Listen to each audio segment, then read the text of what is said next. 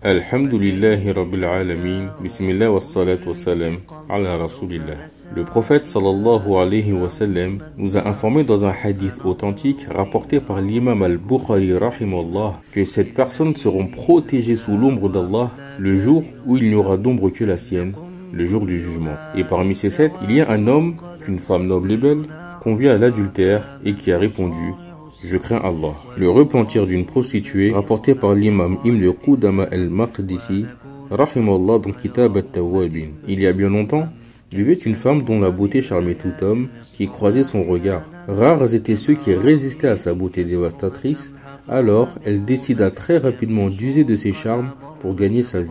Ainsi, refusait-elle de passer la moindre nuit avec un homme sans que celui-ci doive payer préalablement 100 dinars, ce qui était une somme considérable à l'époque. Un jour, alors qu'il était en voyage, un homme croisa son chemin.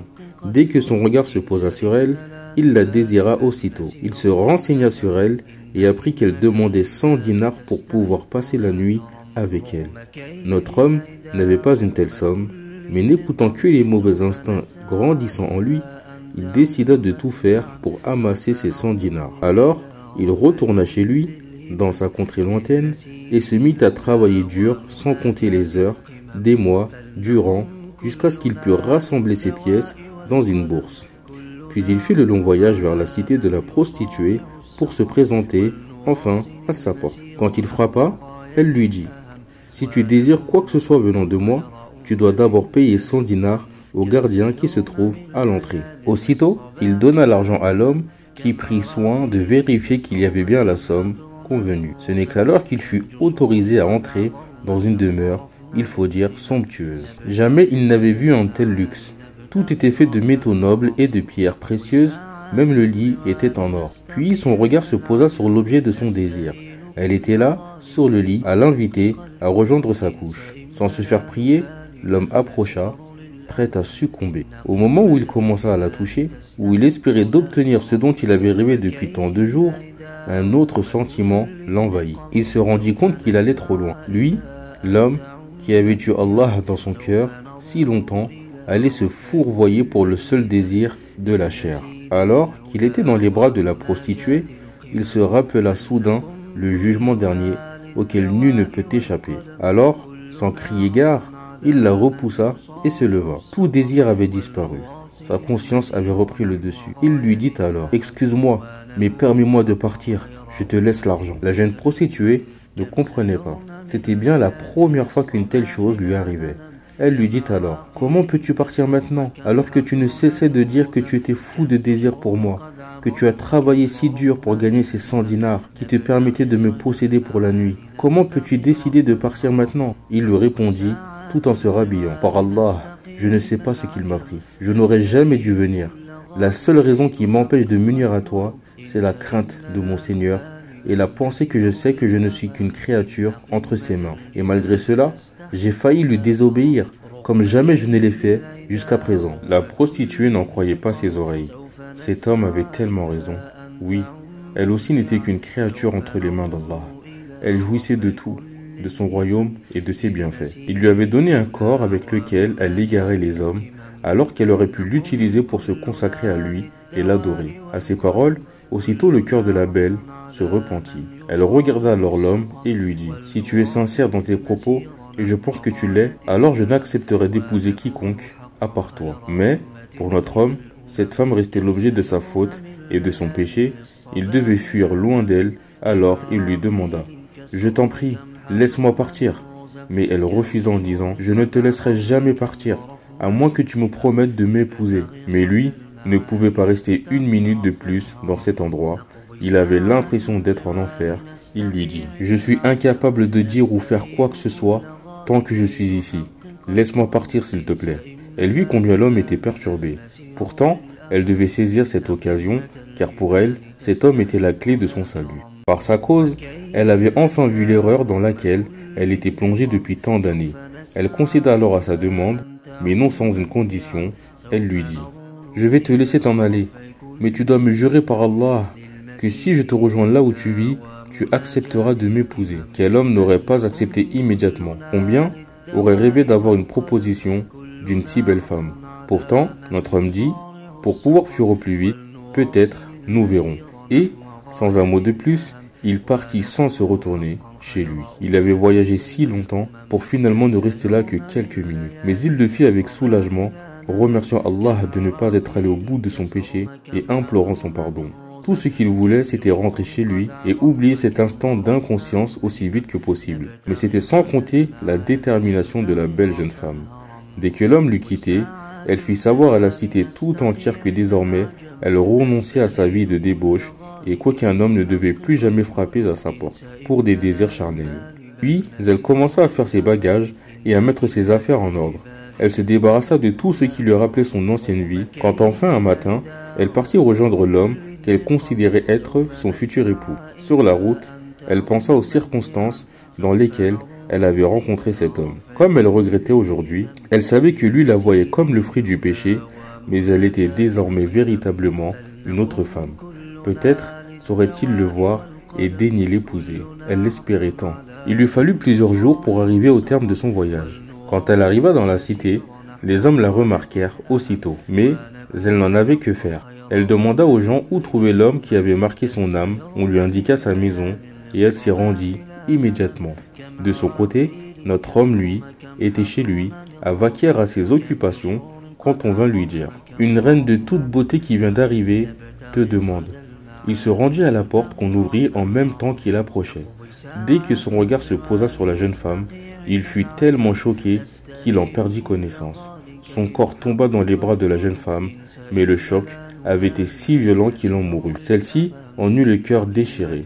Elle avait tant rêvé d'une vie avec lui, une vie enfin rangée, sous l'ombre de l'adoration, du repentir et de la miséricorde divine. Mais Allah en avait décidé autrement. Elle se dit, j'ai définitivement perdu toute chance d'être avec lui, lui qui était l'élu de mon cœur et l'espoir de ma nouvelle vie. Les gens de la maison la consolèrent autant qu'ils purent, étonnés de voir combien cette femme semblait éprouver la douleur d'une épouse devant la perte de son mari. Quand elle eut recouvré ses esprits, elle se dit qu'elle ne pouvait pas retourner de là où elle venait. Cette vie était derrière elle, et si celui qu'elle avait désiré épouser n'était plus, il lui fallait trouver un autre homme avec lequel elle pourrait passer le reste de sa vie à adorer Allah. Elle demanda alors si l'homme de son cœur avait de la famille, et on lui répondit qu'il avait un frère. Sans hésiter, elle se rendit auprès de lui, elle lui raconta son histoire et sa détermination à vivre une nouvelle vie. Puis, sans honte et avec l'honnêteté qui était la sienne, elle lui dit Je désire t'épouser par amour pour ton frère défunt. Je t'en conjure, fais de moi une femme honnête et pieuse. Ne regarde pas mon passé et ne vois en moi que la femme qui désire s'amender et se consacrer au bien. Accepterais-tu ma demande? L'homme accepta persuadé de la sagesse cachée de cette situation. Il l'épousa et ne le regretta jamais. Comme elle l'avait dit, notre héroïne devint une femme dévouée, aimante et très pieuse. Elle mit au monde sept garçons qui tous devinrent des hommes pieux et nobles. La crainte d'un homme a été la cause de la guidée de cette prostituée et qui pardonne les péchés si ce n'est Allah. Un homme peut commettre un péché puis s'en repentir et devenir meilleur qu'il ne l'était auparavant. Telle était l'histoire de cette prostituée subhanahu wa ta'ala lui pardonne. Voici la fin de cette belle histoire. Subhanakallahumma wa bihamdik. Ashhadu an la illa ant. Wa atubu ilayk. Alhamdulillahi rabbil alamin. Bismillah wa salat wa salam ala rasulillah. Le prophète sallallahu alayhi wa sallam nous informe dans un hadith authentique qu'une personne peut faire des actes qui semblent aux gens comme les actes des gens du paradis, alors qu'en fait, il fait partie des habitants de l'enfer. Et de même, une personne peut faire des actes qui semblent aux gens comme les actes des gens de l'enfer, alors qu'en fait, il fait partie des habitants du paradis. En vérité, les œuvres ne dépendent que de leur fin. Aujourd'hui, par la grâce d'Allah subhanahu wa ta'ala, nous sommes musulmans, mais quand sera-t-il demain? Voici une histoire racontée par Hassan al-Basri rahimullah qui en fera frémir plus d'un. Un jour, le grand tabiri Hassan al-Basri était assis avec ses compagnons quand il vit passer un groupe d'hommes portant la dépouille d'un homme vers sa dernière demeure. Quand Hassan al-Basri vit le corps de l'homme, une étincelle traversa son regard, puis il perdit connaissance, choqué des souvenirs qui lui revenaient en mémoire.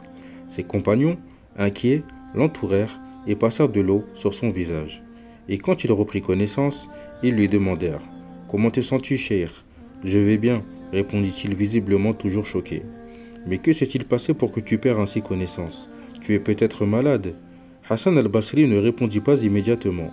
Il tenta d'abord de reprendre ses esprits, puis il répondit Non, mes frères, ce qui m'est arrivé est lié à ce que nous venons de voir. L'homme que vous avez vu passer, oui, cet homme, qui allait vers sa dernière demeure, je le connais. C'était un des meilleurs musulmans que je connaisse. Il passait son temps à adorer Allah. Il vivait en ascète et avait renoncé à ce bas monde et à ses plaisirs pour se consacrer à l'au-delà.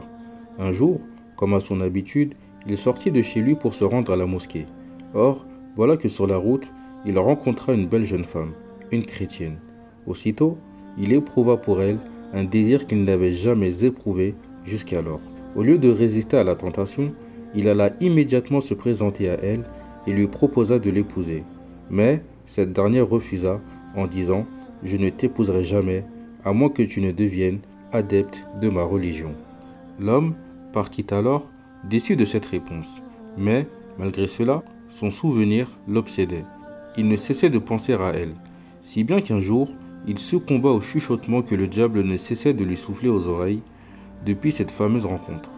Il retourna la voir et accepta de renoncer à l'islam pour elle, alors qu'il était conscient que telle était la voie d'Allah subhanahu wa ta'ala. L'homme se convertit donc au christianisme et il coula de beaux jours heureux auprès de la femme qu'il aimait, et ce, durant quelques années.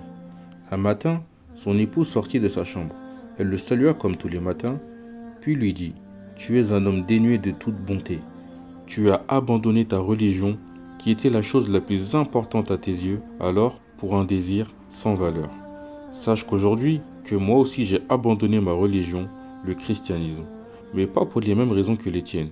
Je le fais pour me consacrer à une vie d'adoration qui ne connaîtra nulle fin une vie sous la protection de l'unique As-Samed. Puis, elle récita la sourate Al-Ikhlas.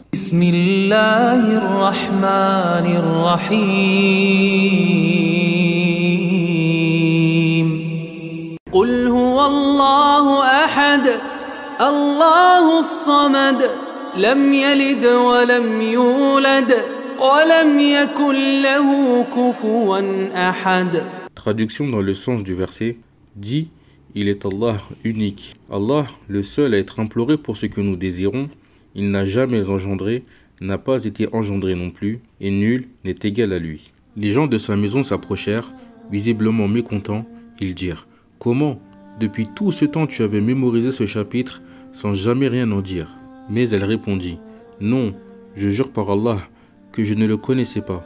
Mais après que cet homme eut insisté pour me posséder et qu'il y est parvenu, j'ai fait un rêve. J'ai vu de mes yeux l'enfer et la place qui m'y était réservée. Été prise d'une peur incontrôlable et d'une panique terrible. C'est alors que Malik, l'ange gardien de l'enfer, me dit N'éprouve ni crainte ni tristesse. Allah t'a sauvé de l'enfer et c'est cet homme qui y prendra ta place. Puis il me prit et me remit aux anges du paradis qui m'accueillirent. À l'intérieur des jardins de délices, je vis une inscription que je lus. Il y avait ces mots